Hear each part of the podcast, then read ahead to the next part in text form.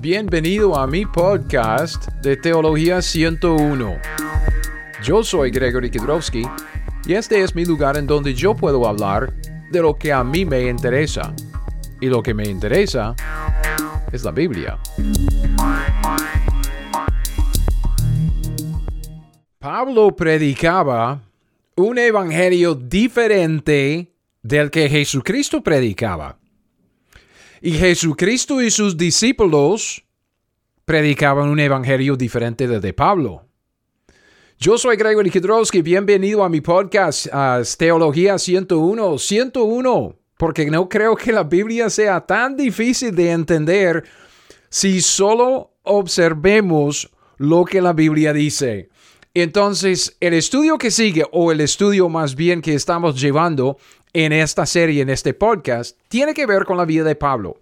Tiene que ver con su conversión al cristianismo, tiene que ver con la revelación nueva que Dios le dio y luego tiene que ver con su ministerio entre los gentiles para enseñarnos a nosotros, porque yo soy gentil, a cómo vivir conforme a su nueva revelación.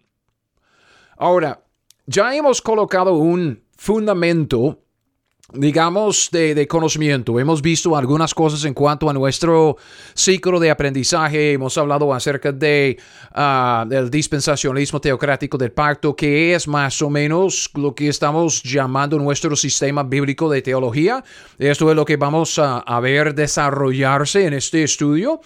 Y también hablamos un poco acerca de la línea de tiempo general, de cómo es que Dios organizó el contenido de la Biblia alrededor de estos pactos. Entonces, por medio de los pactos, Dios está dispensando mayordomías, mayordomías, porque Él quiere establecer su reino aquí en la tierra y reinar y extender este reino entre los hombres por medio de, de, lo que podríamos llamar reyes mediadores, ¿ok? Mayordomos, gente que tiene cierta responsabilidad en la casa de Dios, en la creación y también autoridad para llevar a cabo esta responsabilidad. Entonces, ya que hemos ah, colocado este fundamento de conocimiento, ya estamos bien organizados y listos para empezar el estudio propio de, ah, de Pablo. Vamos, vamos a desviarnos ah, solo un ratico para andar un poco ahí por el, Antiguo Testamento, pero recuerde el tema de, la, de, este estudio, la tesis, si, si, si, quiere llamarlo así, de eh, qué es lo que queremos lograr, cuál es la meta de, este estudio.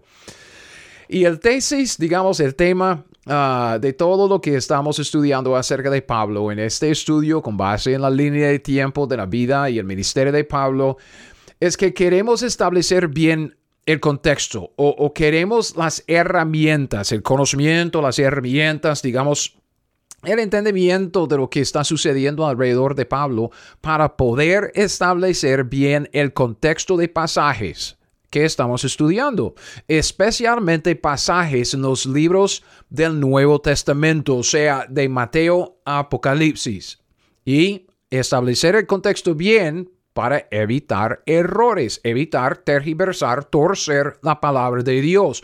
¿Cómo lo hacemos? Bueno, muy a menudo la gente uh, tuerce la palabra de Dios por alegorías, o sea, interpretaciones privadas, ah, inventando cosas ah, que no están en la Biblia, ¿ok? Y también los errores de los anacronismos, anacronismos que quiere decir una aplicación de la escritura, algo que la, la, Biblia dice, pero fuera de su debido contexto en la historia, o sea, en el tiempo, anacronismo cronismo, entonces en contra del tiempo. Entonces, ah, para hacer esto tenemos que reconocer la nueva revelación que Dios le dio a Pablo, porque era conocimiento oculto antes de Pablo. O sea, Dios no reveló cierto conocimiento que dio a Pablo. Nadie, nadie sabía nada de esta nueva revelación que Dios le dio a Pablo hasta que Dios se le dio a Pablo en Hechos capítulo 9. Entonces, esto es lo que queremos estudiar, pero para llegar allá, vamos a empezar en el, en el, Antiguo Testamento para ver qué es lo que estaba sucediendo hasta pues llegamos al Nuevo Testamento en los escritos, especialmente de los, ah, de los evangelios porque eso va a tener que ver con lo que vemos en la vida y el ministerio de Pablo. Entonces, la primera parte de este estudio tiene que ver con los antecedentes. Luego, una vez que sepamos algo acerca de los antecedentes, vamos a meternos en los acontecimientos, o sea, el principio ahí de la nueva revelación de Pablo. Cuando Dios le dio esta nueva revelación, le entregó esta nueva mayordomía, la mayordomía que, nosotros tenemos en la iglesia, los acontecimientos alrededor de ese tiempo de Hechos 9. Y después de esto, después de saber un poco acerca de los antecedentes y, y, a ver lo que pasó con los acontecimientos, podemos ver el avance el avance, o sea, la promulgación del misterio de, de, lo que Dios ah, reveló a Pablo, al mundo entero, ahí por Asia Menor y luego llegando a Europa y hasta los fines de la tierra. Entonces, estamos empezando con los antecedentes. Y ah, lo que yo dije, esto va a parecerle ah, como un desvío. No es un desvío, ok, aunque yo como que dije que era un desvío, como bromeando. no es tanto un desvío, es, es más bien en dónde tenemos que, empezar, ¿ok? Ah, si queremos entender lo que está sucediendo con Pablo en los primeros capítulos del Nuevo Testamento, o sea, especialmente en el libro de Hechos, ¿ok? En el primer siglo, tenemos que entender ciertas cosas que sucedieron antes en el Antiguo Testamento. Ah, puede ser que, que, le parezca como un pequeño desvío, pero es necesario. Necesitamos establecer bien el contexto, especialmente el contexto acumulativo de lo que sucedió ah, antes de Pablo para entender lo que sucedió con Pablo y su nueva revelación. Entonces, no se frustre, ¿ok? No se frustre. Es estudio bíblico. Estamos estudiando la Biblia. Y usted dice, pero yo quiero estudiar ya esto de Pablo. Estamos estudiando eso de Pablo, ¿ok? Pero tenemos que entender el contexto. Entonces son, son cosas que, que algunos de ustedes ya han oído en mis otros estudios. Esto puede ser algo nuevo para algunos de ustedes. Entonces es algo que siempre tenemos que ir repasando porque nos ayuda a empaparnos con la Biblia y recordar lo que la Biblia dice, ¿ok? Entonces, um, vea, si no entendemos um, si no entendemos lo que sucedió antes de Pablo y su conversión y su nueva revelación, no vamos a entender lo que, lo que pasó con Pablo en el momento cuando se convirtió y recibió la nueva revelación, ¿ok? Entonces, ah, paciencia conmigo y disfrute, vea, disfrute el estudio de la Biblia Um, es, uh, es un gozo abrir la Biblia, meditar la Biblia y ver lo que dice la Biblia. Entonces estamos hablando de antecedentes y, y solo vamos a tocar como un tema en este momento, un tema, ¿ok? Quisiera hablar acerca de la dificultad de la diferencia, que hay una gran diferencia entre dos cosas. Es lo que es, son las preguntas con las cuales yo empecé el, uh, este, esta, uh, este podcast. ¿Ok? Pablo predicaba un evangelio diferente del de, de Jesucristo. Jesucristo y sus discípulos predicaban un evangelio diferente del de Pablo. Entonces, ¿qué dice la Biblia acerca del Evangelio? O sea, el Evangelio, los Evangelios. ¿Solo hay un Evangelio? ¿Hay varios Evangelios? Si hay varios Evangelios, ¿cuántos Evangelios hay? Y no sé si esto es importante para nosotros ah, o si es solo como que algo que, un gringo en, en el estado de Kansas, en Gringolandia, ha sacado de la Biblia solo para hacer un podcast. Pues entonces, ¿qué dice la Biblia acerca del Evangelio? Y la manera más fácil de contestar esta pregunta es empezar con la definición que, Pablo nos da de su, su, evangelio, el evangelio que él predicaba. ¿Ok? Esto es algo que ya hemos visto en esta serie, en este podcast. ¿Ok? Entonces, esto es un pequeño um, uh, repaso de, algo que, que, yo mencioné. Ok, vamos a meternos en más detalles ahora, pero lo mencioné durante la introducción. Creo que fue el primer podcast. ¿Ok? Como presentándoles esta idea de que Pablo dice en cartas que si alguien predica otro evangelio que sea anatema y realmente no hay otro evangelio, simplemente es un falso evangelio, y uno dice, pues entonces, ¿qué? Ok, empecemos con esto, primero de Corintios 15, del 1 al 4. Usted sabe que el evangelio de Pablo, lo que Pablo llama mi evangelio, ¿ok? En, en pasajes como Romanos 2.16, Romanos 16.25, dice, Pablo dice, este es mi evangelio, el evangelio predicado por mí. Este evangelio de Pablo se define con mucha claridad en 1 Corintios 15. Él dice en el versículo 1, además os declaro hermanos, el Evangelio que os he predicado, que dicha, va a declararnos, va a describir su Evangelio, el cual también recibisteis, en el cual también perseveráis, por el cual asimismo si retenéis la palabra que os he predicado, sois salvos, si, si no creísteis en vano. Porque primeramente os he enseñado lo que asimismo recibí ¿Qué es, Pablo? Que Cristo murió por nuestros pecados conforme a las escrituras, que fue sepultado y que resucitó al tercer día conforme a las escrituras. Entonces, Pablo es muy claro en cuanto al evangelio que él predicaba, que nosotros también predicamos. O sea, Pablo dice, uh, sed imitadores de mí como yo de Cristo. Es que le seguimos a él. Predicamos el evangelio que Pablo predicaba. ¿Cuál es este evangelio? Ok, es el evangelio que consta de la muerte de Cristo, su sepultura y la resurrección después de tres días. Pablo predicaba, vea, la muerte de Cristo. Esto es, pero yo, es que yo no puedo enfatizar esto como demasiado ni suficiente. ¿Por qué? Porque eso es sumamente importante. Es que nosotros somos tan egoístas, tan egocéntricos en, nuestra forma de pensar, que nosotros vemos el Evangelio y el Evangelio para nosotros es, es lo que Pablo acaba de, explicarnos. Él predicaba la muerte de Cristo Jesús como la paga de nuestros pecados. Es un sacrificio sustituto en nuestro lugar. ¿Usted sabe qué, qué, qué es? Nosotros que vamos a la calle, ¿qué es lo que hacemos? Anunciamos esto. Usted violó la ley de, Dios y Cristo pagó su multa. Cristo es que ah, el, que peca tiene que morir. Entonces Dios pronunció la sentencia de la muerte sobre el que peca, el que viola su ley. Entonces Cristo tuvo que morir como nuestro sustitutos como Juan el Bautista, que es lo que Juan el Bautista ah, dijo acerca de Cristo cuando, cuando lo vio la primera vez. Ahí, ahí está el, el, Cordero de Dios que quita el pecado del mundo. El Cordero es el Cordero de las expiaciones, del día de las expiaciones, de la Pascua. De, de, Israel en el Antiguo Testamento, como diciendo que Cristo es el sustituto, sacrificio sustituto en nuestro lugar. Pablo escribió sobre esto en 2 Corintios 5:21 al que no conoció pecado, Cristo por nosotros lo hizo pecado en la cruz para que nosotros fuésemos hechos justicia de Dios en él. O sea, es como un intercambio. Cristo tomó nuestro lugar de condenación para que nosotros pudiéramos tomar su lugar de justicia delante de Dios. Cristo pagó nuestra deuda. Okay, entonces Pablo predicaba la muerte de Cristo Jesús como la paga de nuestros pecados. Cristo murió por nosotros, pero Cristo no solo murió. ¿Qué pasó después? Tres días después resucitó.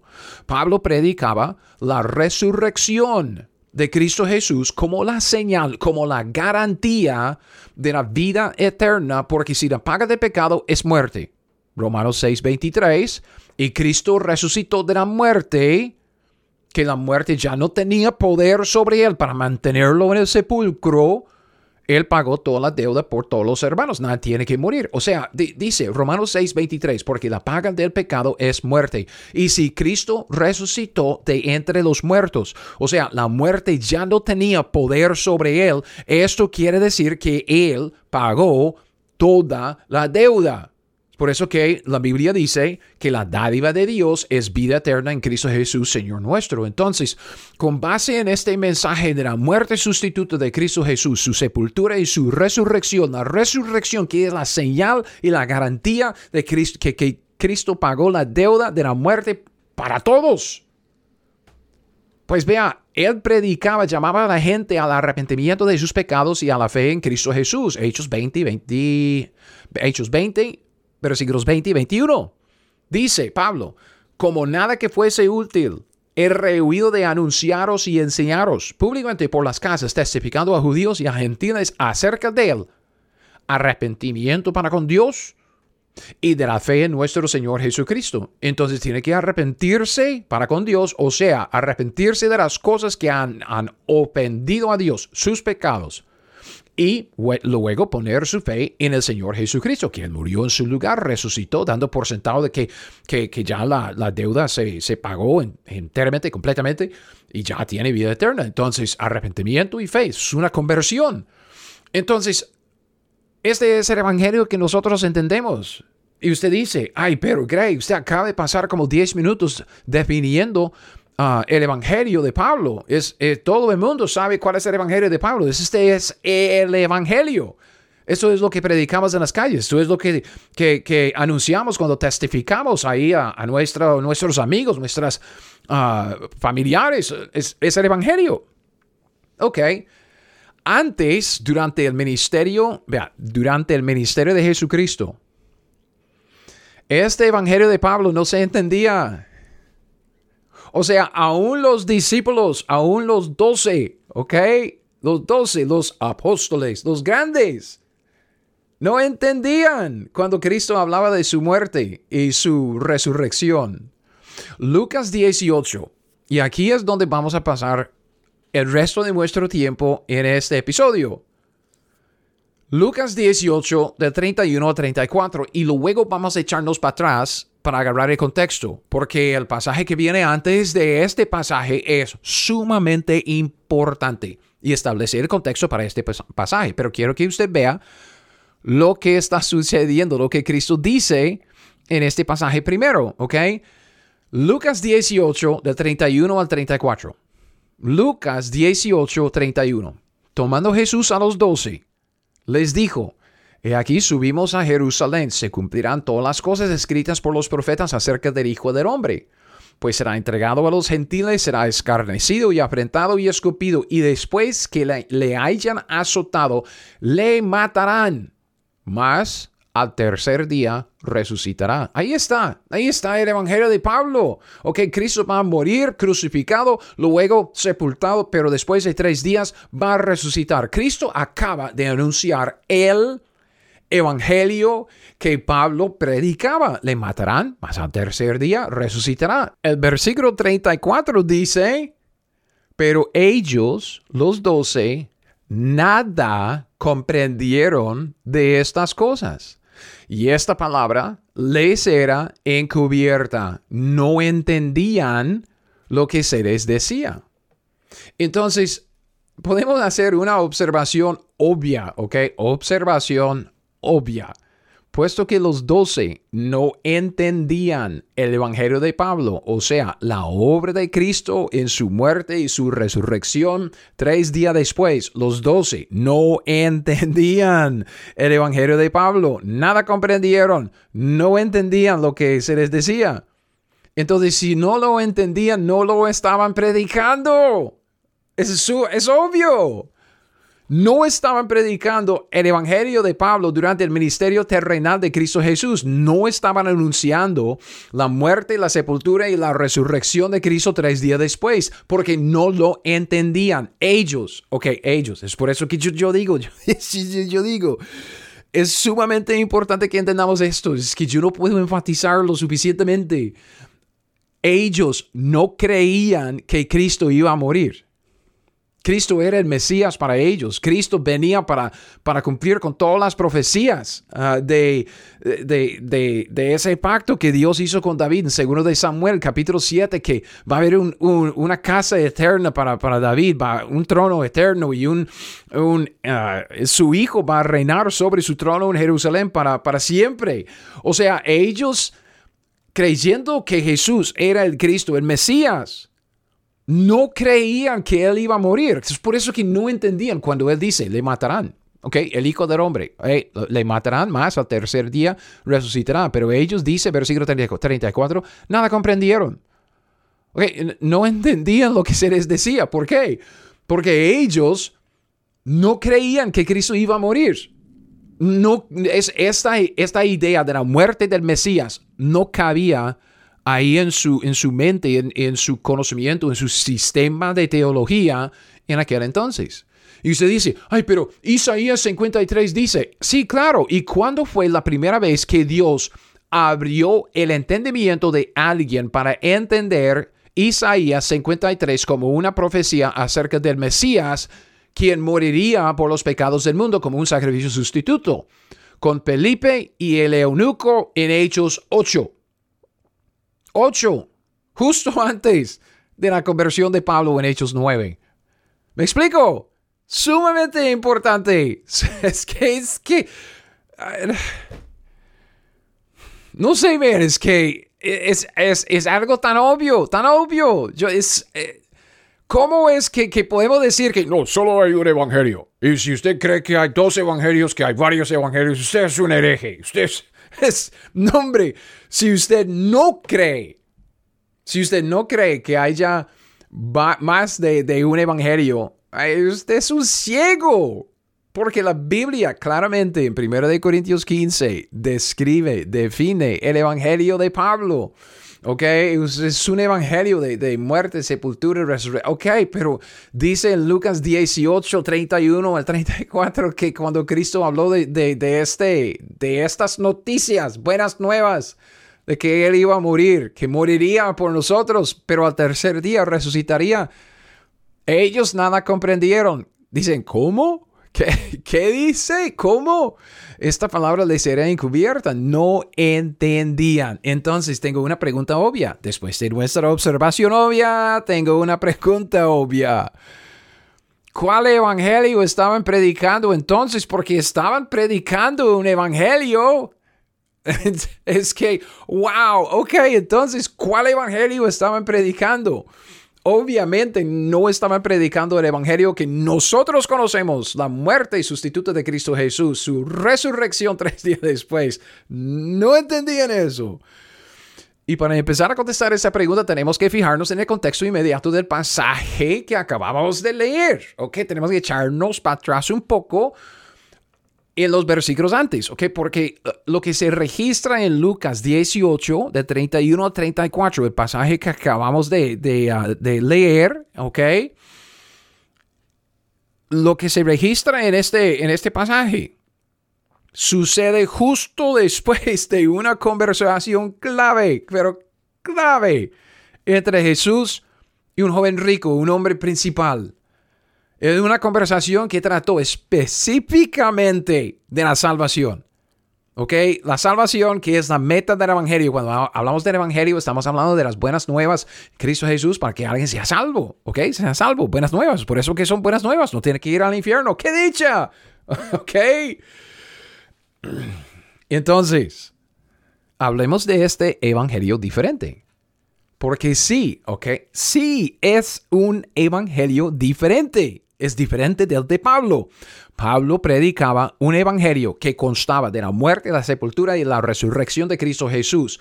Los discípulos, los doce, durante el ministerio terrenal de Cristo Jesús, no estaban predicando este evangelio de la muerte, sepultura y resurrección de Cristo Jesús porque no entendían. No entendían eso. No creían que Cristo iba a morir. Ok, entonces ellos estaban predicando un evangelio. Usted no puede leer los evangelios sin toparse con esa palabra que ellos predicaban el evangelio en las sinagogas, predicaban el evangelio allí por, la, por el mar Galilea, de, Galilea. No, no sé, evangelio es que aparece allí. Entonces, ¿cuál evangelio estaban predicando? Estaban predicando un evangelio diferente, diferente del evangelio de Pablo. Su evangelio era el evangelio del reino. Ok, échese para atrás en Lucas. Acabamos de estudiar, leer un poco. Yo hice unos comentarios sobre Lucas 18, de 31 a 34. Ahora vamos a fijarnos en los versículos del mismo capítulo, Lucas 18, del 18 al 30. Ok, de 18 al 30. Después de este pasaje, de 18 al 30 ya empieza el pasaje que acabamos de leer, Lucas 18, 31 al 34. Y el pasaje eh, de, estos de 18 al, 30 es un pasaje largo. Ah, vamos a hacer ciertos comentarios aquí. El pasaje paralelo en Evangelio de Marcos es Marcos 10, del 17 al 31. ¿Por qué digo esto? Porque la conversación entre Cristo y este hombre principal, entre comillas, el joven rico en el pasaje, es es sumamente importante para entender la salvación de los israelitas bajo la ley de Moisés. Entonces, yo ya he, ya he sacado ciertos estudios de, este, um, de esta historia, de este hombre que se acerca a Cristo Jesús y le pregunta qué tengo que hacer para heredar la vida eterna. Pero lo hice con base en Marcos 10 del 17 al 31. Es el mismo pasaje, es un pasaje paralelo. Es por eso que uh, entendemos que los primeros... Uh, primeros tres evangelios son sinópticos, ¿ok? Mateo, Marcos y Lucas son sinópticos. ¿Por qué? Porque óptico quiere decir como visión, como ver, ópticos. Um, sin ópticos como sinónimo, o sea, similar. Entonces, sinópticos quiere decir que son similares, entonces son muy paralelos los primeros tres versículos. Juan, Juan es diferente. Juan, Juan es otro animal. Uh, man, ¿cómo quiero sacar un estudio uh, de la teología del, del, apóstol Juan? Y si Dios quiere, pues podemos hacerlo luego si Cristo no viene uh, primero. Pero si quiere ver eso, si quiere ver mi estudio, si quiere seguir el estudio o, meterse en más detalles, solo vamos a ir encima de, lo que quiere decir esto para nosotros, estableciendo el contexto de, de lo que eh, lo que estamos viendo en cuanto a los evangelios. Pero si quiere ver más detalles, métase en mi página web, ok, teología101.net. Busque las, los libros de historia del Nuevo Testamento y ahí en Marcos ya tiene los vínculos, vínculos del estudio, vínculos para los ah, videos que he sacado ahí en mi canal de YouTube que lleva el mismo título, Teología 101.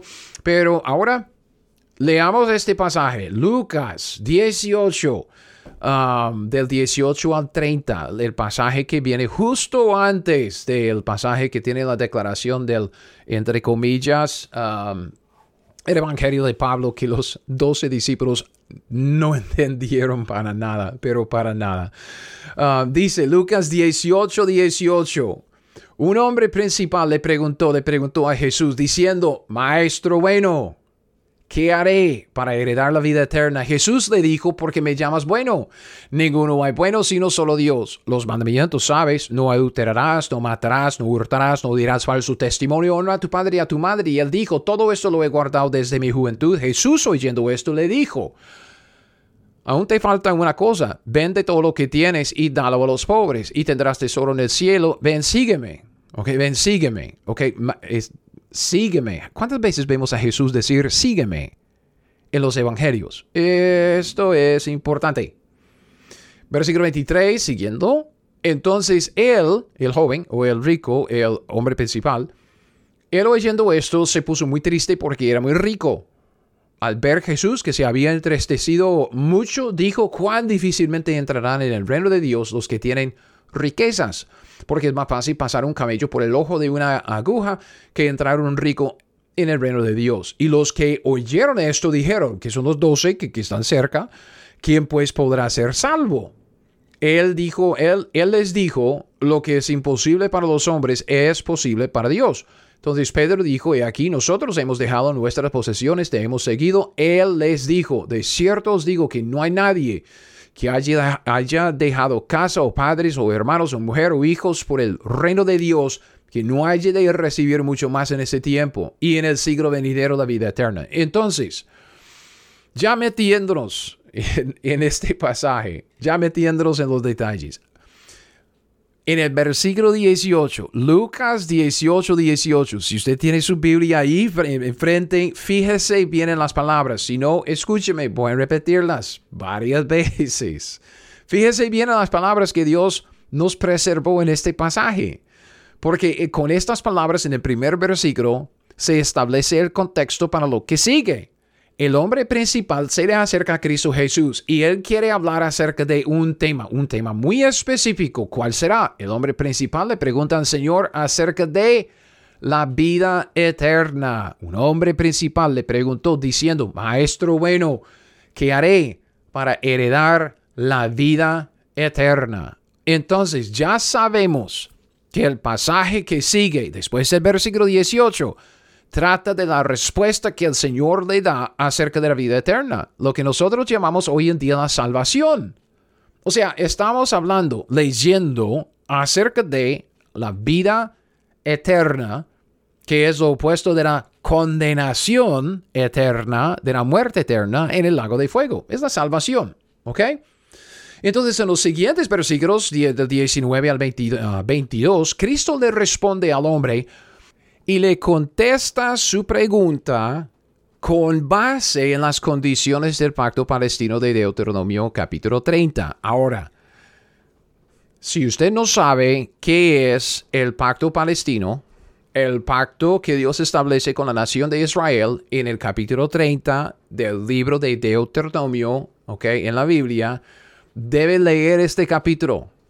Debe parar, que parar esta, esta grabación, parar este, eh, este podcast, leer Deuteronomio 30. Y si tiene tiempo para leerlo 50 veces, por favor, léalo 50 veces. Es, es, es un capítulo sumamente importante, ¿ok? Sumamente importante. El pacto palestino de Deuteronomio 30 establece las estipulaciones con base en las cuales se desarrolla toda la historia de Israel después, o sea, después de Deuteronomio 30, especialmente la historia de la salvación. ¿Ok? Entonces, esto obviamente tiene muchas implicaciones para nosotros hoy en día y vamos a llegar a, a, a, ver esto en más detalle en este estudio porque los gentiles, nosotros hemos recibido la salvación que Dios preparó para Israel. ¿Ok? No todo el pacto, no todos los pactos, ni todas las promesas, no, la salvación, únicamente la salvación, perdón de pecados, vida eterna. La salvación que Él prometió a Israel y que presentó a Israel, la salvación que los judíos rechazaron la rechazaron y nosotros pues la hemos recibido. Pero todo se establece, todo empieza, todo, tiene su origen en Deuteronomio 30 en el pacto palestino. Y cuando Cristo le contesta, este hombre dice, ¿qué haré para heredar la vida eterna? En versículo 18, en 19 Jesús le dijo, porque me llamas bueno, no, ah, ninguno hay bueno sino solo Dios. Y luego dice en el versículo 20, los mandamientos sabes. Y luego saca algunos de los diez mandamientos, no adulterarás, no matarás, no hurtarás, no dirás falso testimonio, honra a tu padre y a tu madre. El joven dice, ok, todo esto lo he guardado desde mi juventud. Jesús oyendo esto le dijo, ok, y no, no le dice que, que no haya hecho esto, ok. Dice, aún te falta una cosa, vende todo lo que tienes, dalo a los pobres, tendrás tesoro en el cielo, ven y sígueme, sígueme, ok. Entonces, ¿cuáles son las condiciones? Cristo le dice al hombre cuáles son las condiciones para recibir la vida eterna. No sé si usted puede oír los truenos. Está lloviendo, pero como loco acá hoy. Ah, está bien bonito.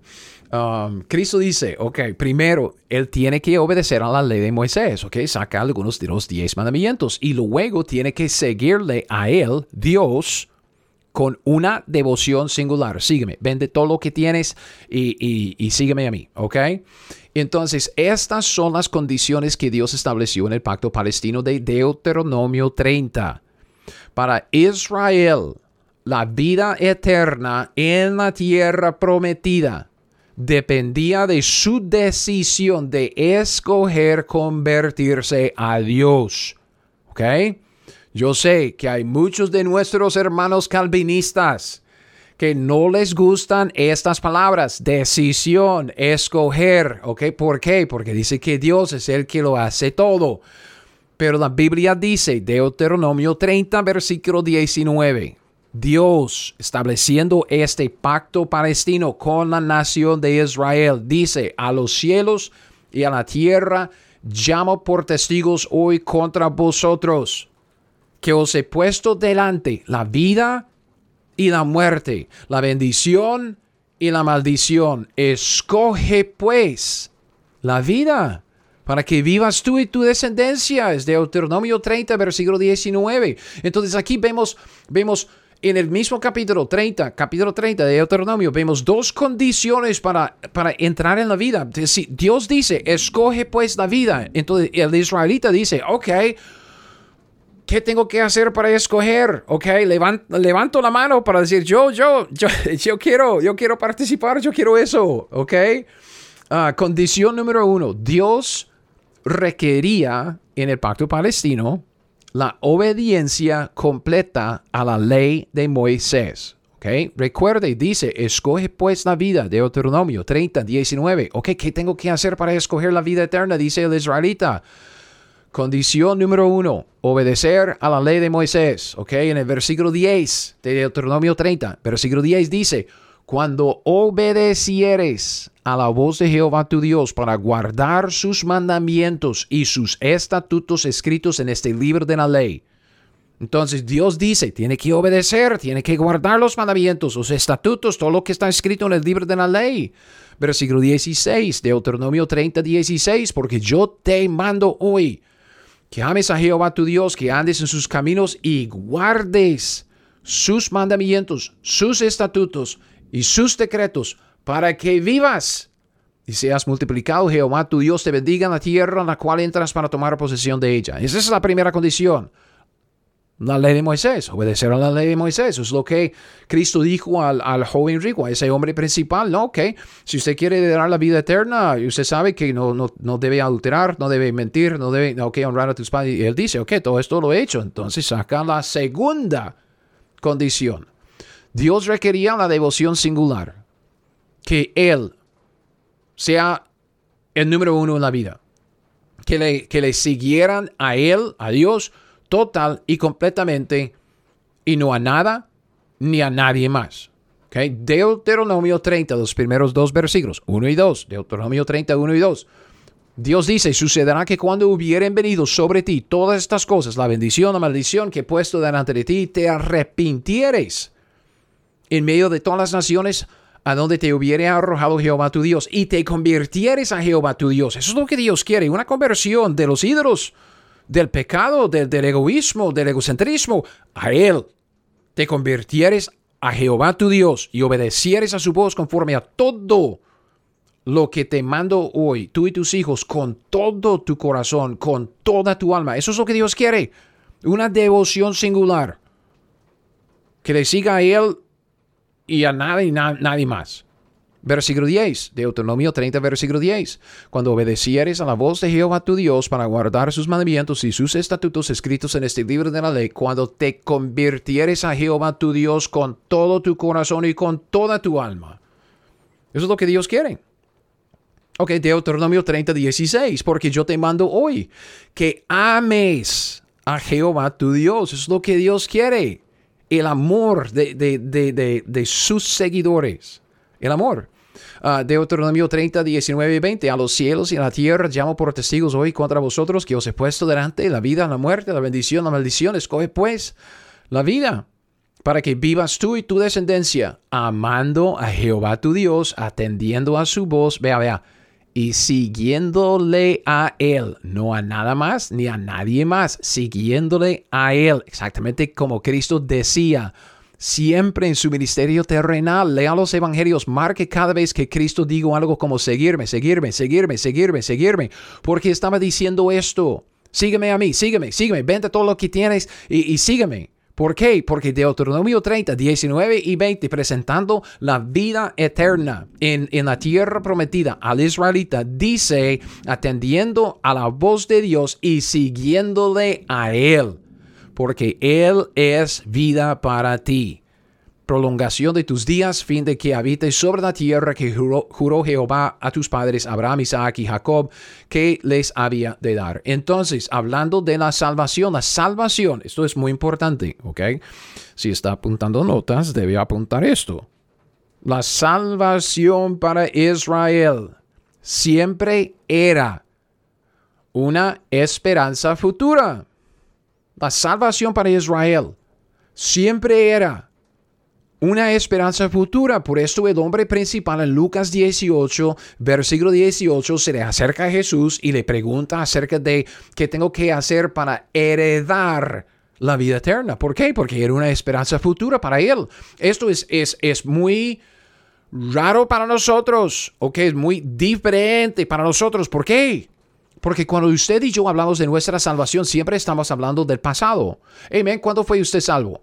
¿Cuándo es que usted se arrepintió, puso su fe en Cristo Jesús? Amén. ¿Cuándo es que usted llegó a ser cristiano? Hey, ¿cuándo fue que? ¿Cuándo fue que? ¿Cuándo fue? Fue, fue, fue. ¿Por qué? Para nosotros es algo en el, pasado. Para el israelita siempre era una esperanza futura.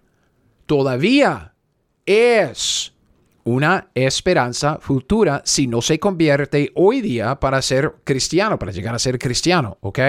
Um, Romanos 11, 26 y 27, luego todo Israel será salvo, será en el futuro. Como está escrito, vendrá de Sión el libertador, segunda venida, que apartará de Jacob la impiedad, salvación. Y este será mi pacto con ellos cuando yo quite sus pecados. ¿Cuándo? En el futuro. ¿Ok? En el futuro, cuando Cristo venga la segunda vez para establecer su reino y el israelita tiene la bondad, la bendición de entrar en el reino, en la tierra prometida, con el Mesías y vivir para siempre. Es una esperanza futura. ¿Ok? Entonces, para los israelitas, la salvación y la vida eterna eran siempre um, la misma cosa. Yo tengo en mis notas, yo no sé. Um, si me entiendes, si yo me explico con, con esta palabra. Eso es una traducción, lo siento mucho, yo soy gringo. Esta palabra se me salió de, de, mis gringuismos, ¿ok? Entonces, si alguien quiere corregirme bien, pero lo que tengo escrito, y creo que se entiende, porque es que lo busqué en el Mataburros, el diccionario, para los israelitas, la salvación y la vida eterna. ¿ok? y eso es algo que nosotros entendemos. Nosotros tenemos la salvación, que es el perdón de pecados y la vida eterna. Pero para los israelitas, especialmente en el Antiguo Testamento, la salvación y la vida eterna eran siempre inextricablemente atadas al reino. O sea, al entrar en el reino davídico, el reino mesiánico y prometido, profetizado, que desde Génesis hasta Malaquías, lo que Cristo estaba anunciando. Entonces, otra vez, salvación, vida eterna, siempre inextricablemente ¿Qué es esa palabra? Yo no sé si usted entiende eso. Es como que están tan enredados, tan ligados, tan atados al reino, a esta idea del reino, que es la misma cosa. Si usted hablaba en el Antiguo Testamento durante el ministerio de Cristo Jesús aún, hablaba con un israelita como para acerca de la salvación y él, él, él le iba, le, hablaría como, como el joven este en el en, Lucas 18, este hombre principal, ¿ok? Va, es algo futuro. ¿Qué tengo que hacer para heredar la vida eterna? Entonces en Lucas 18, 19 al 22, cuando Cristo contesta la pregunta acerca de la vida eterna con las condiciones del pacto palestino, que tiene que convertirse de pecado y luego convertirse a Dios con una devoción singular. Sígueme, a mí. No, tengo que, tiene que ah, vender todos los, los, bienes que tienes y, y, luego sígueme. ¿Ok? Devoción singular y obedecer a la ley de Moisés. No adulterar, no, no robar, ah, honrar a los padres. ¿Ok? La ley de Moisés. ¿Por qué? Porque esas son las condiciones del pacto palestino. El pacto palestino en Deuteronomio 30 establece las condiciones para entrar en la vida eterna. La salvación, lo que el hombre tiene que hacer para cumplir con las condiciones que Dios tiene. Obviamente la salvación viene de Dios. Obviamente Dios nos salva. Obviamente Dios da vida eterna. Obviamente es Dios quien decide perdonar a nosotros. Pero para perdonar al israelita, él decía, tiene que convertirse, arrepentirse de sus pecados y luego seguirme a mí con una devoción singular que eso implica para el judío obedecer a la ley de Moisés, todos los estatutos y mandamientos, ¿ok? Y el hombre, el hombre uh, en, en el versículo 23, el hombre dice, entonces él oyendo esto se puso muy triste porque era muy rico. Entonces, en el versículo 23, el hombre falló en la devoción singular a Dios. O sea, él quería la comodidad de la prosperidad más que a Dios. Él dice, entonces él, oyendo esto, se puso muy triste. ¿Por qué? Porque era muy rico. ¿Ok? Entonces él escogió la comodidad de la prosperidad en vez de escoger a Dios. Y yo digo, y si, no sé si usted cree lo mismo, qué dicha que nadie hoy día tiene este problema, ¿verdad? Hoy, ¿quién, ¿quién hoy día está vendiendo la eternidad por la comodidad de la prosperidad? Nadie, nadie. ¿Quién? ¿Quién hará esto, man? ¿Quién? Más de medio mundo, por supuesto, el gran mayoría de la, gran mayoría de la gente. Entonces el hombre falló. Devoción singular a Dios, ¿ok? Entonces no pierda lo que sigue, versículos 24 y 25. No pierda esto. Cristo dijo que la vida eterna que este hombre buscaba. Ok, recuerde, un hombre principal le preguntó, Maestro bueno, ¿qué haré para heredar la vida eterna? Vida eterna. Entonces, la vida eterna que ese hombre estaba buscando era lo mismo que entrar en el reino. Es lo que Cristo dice. Al ver Jesús, que se había entre, entristecido mucho, dijo, cuán difícilmente entrarán en el reino de Dios los que tienen riquezas porque es más fácil pasar un camello por el ojo de una aguja que entrar un rico en el reino de Dios. Entonces el hombre en el versículo 18 preguntó sobre la vida eterna la conversión, eh, y, la conversación que, que sigue con Jesús tiene que ver con lo que él preguntó acerca de cómo heredar la vida eterna. Y después de esa conversación, cuando el hombre ya como que tomó su decisión y salió, Cristo se refiere al hombre y a su pregunta y a su decisión y dice que aquello de heredar la vida eterna es lo mismo que entrar en el reino. ¿ok? Que difícilmente, dice, cuán difícilmente entrarán en el reino de Dios los que tienen riquezas. Esto de recibir la vida eterna, heredar la vida eterna, es lo mismo que entrar en el reino. No pierda eso. Y no pierda lo que sigue tampoco, porque el versículo 26 los que oyeron esto, que los discípulos están allá como escuchando esta conversación y dice, dice, ¿quién pues podrá ser salvo? Me explico. No, no sé si, si puede ser más obvio. Es que es tan obvio. Solo es que tenemos que observar lo que la Biblia dice. Los discípulos entendían toda esta conversación de heredar la vida eterna, de entrar en el reino. Ellos lo entendieron todo como ser salvo. Ser salvo.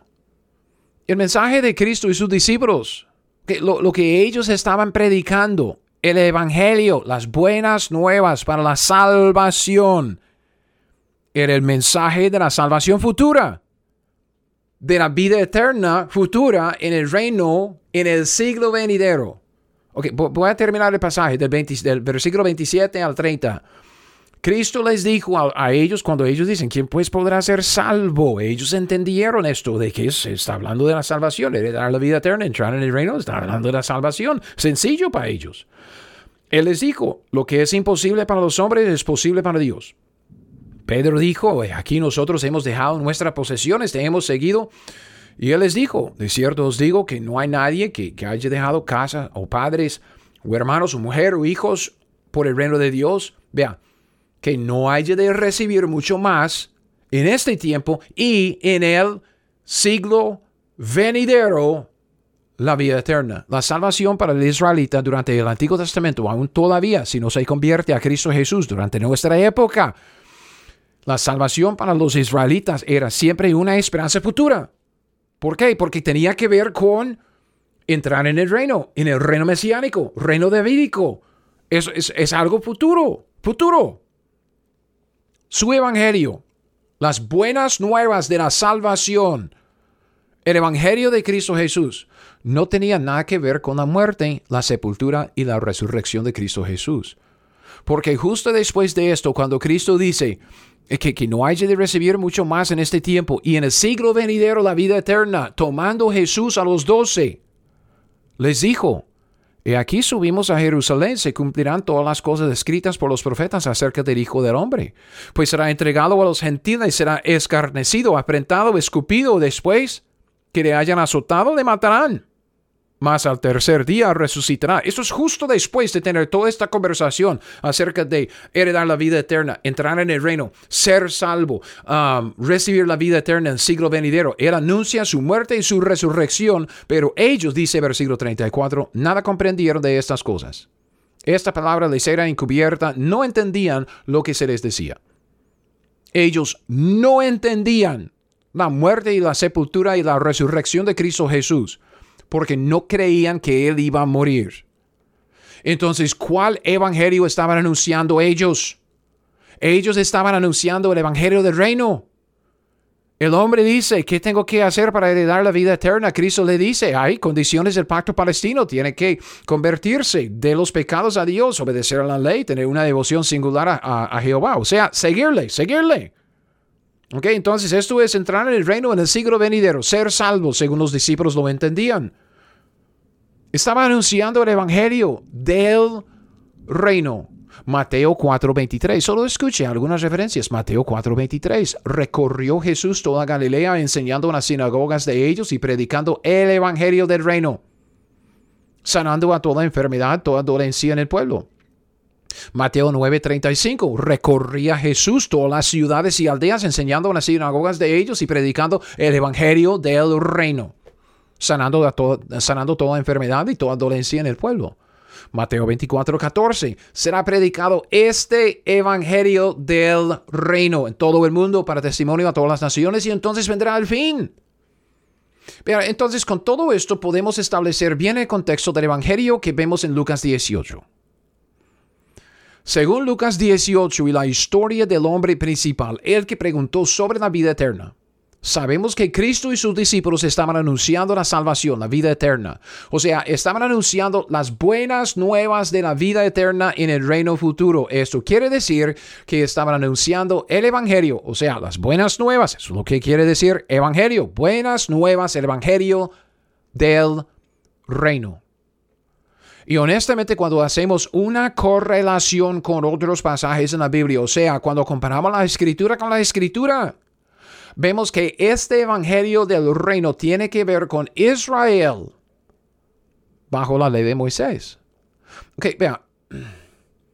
¿Cuándo es que empezó el Nuevo Testamento? Nuevo, eh, el Nuevo Testamento empezó cuando Cristo derramó su sangre en la cruz. Ok, eso es como durante la, última cena, creo que es como Mateo 26 y también en, en Hebreos, uh, que es 9, 16, 17 o 15, 16 por ahí que el testamento no tiene ah, poder hasta la muerte del testador. Cristo murió y ya tenemos el Nuevo Testamento en su sangre, su sangre que, que él derramó para nuestro, nuestra salvación. Pero Cristo nació bajo la ley de Moisés. O sea, Cristo nació durante el Antiguo Testamento. Y, aún específicamente nació como judío de la tribu de Judá bajo la ley de Moisés. Gálatas 4:4 dice, pero cuando vino el cumplimiento del tiempo, Dios envió a su Hijo, nacido de mujer y nacido bajo la ley. Cristo nació bajo la ley de Moisés. Y Cristo vivió toda su vida terrenal en sumisión y obediencia a la ley de Moisés. Mateo 5:17. Mateo 5:17 dice, no penséis, Cristo está hablando, no penséis que he venido para abrogar la ley o los profetas. No he venido para abrogar, sino para cumplir. Cristo cumplió con la ley durante su vida terrenal. Cristo vino para ministrar específicamente a Israel, a la nación que había recibido la ley de Moisés. Es que usted no puede, es que no puede, no debe, es un anacronismo leer la iglesia, el cuerpo de Cristo en los evangelios durante el ministerio terrenal de Cristo. Cristo no vino principalmente para ministrar a los gentiles. Ni a, ni a, los cristianos, porque no había cristianos en aquel entonces. Vea, Mateo 1.21. Mateo 1.21. Ok, Dios anunciando a, María acerca de, de, su bebé, dice, dará a luz un hijo, llamará su nombre Jesús, porque él salvará a quienes? A su pueblo de sus pecados. ¿Cuál pueblo? Israel. Su pueblo era el pueblo de Israel porque él nació judío en la tribu de Judá, israelita. Mateo 1.21.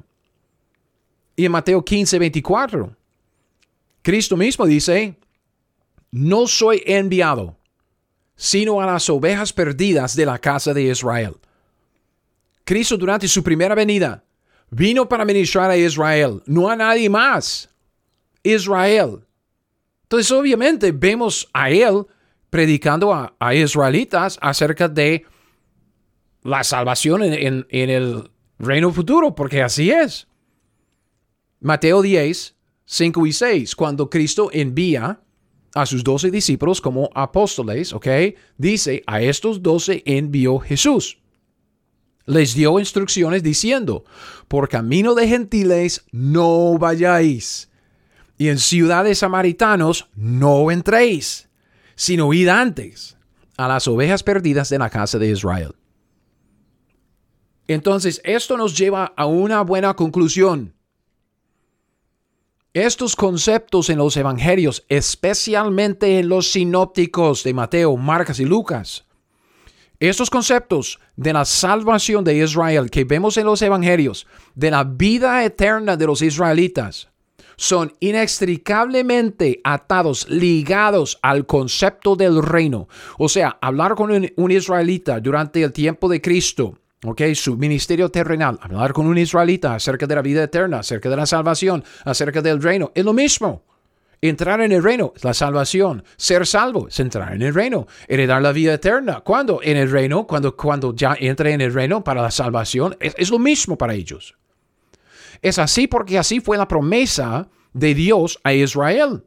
Y así es como Dios se lo profetizó a Israel. O sea, se basa en el contexto acumulativo. Porque cuando llegamos a Mateo, el primer libro de, de los escritos del Nuevo Testamento, llegamos a Mateo es que hay todo un contexto acumulativo de, cosas que sucedieron antes, que, que, nos, que nos llevan y nos dejan allá en el ministerio terrenal de Cristo.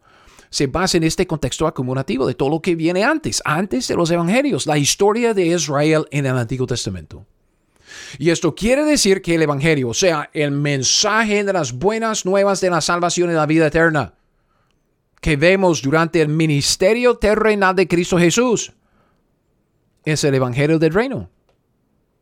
Es el Evangelio del Reino, porque es el Evangelio, son buenas nuevas del Reino, porque la promesa de Dios para Israel en cuanto a la salvación, la vida eterna, la promesa de Dios estaba inextricablemente atada, ligada al reino futuro, debido a lo que vemos en el pacto palestino. Entonces, en el próximo episodio quisiera volver al pacto palestino y sacar algunos más, ah, algunos detalles más.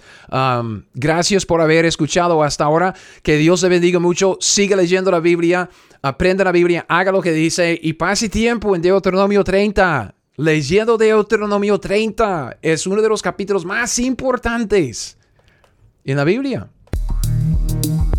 Gracias por escuchar mi podcast Teología 101. Ahora, si usted quiere las notas de este estudio o de cualquier otro estudio que he sacado, todos mis estudios están disponibles en mi sitio web teología101.net. Es teología101.net. Y con esto lo dejo. Hasta el próximo. Siga fiel. Aprenda la Biblia E haga lo que ella le dice.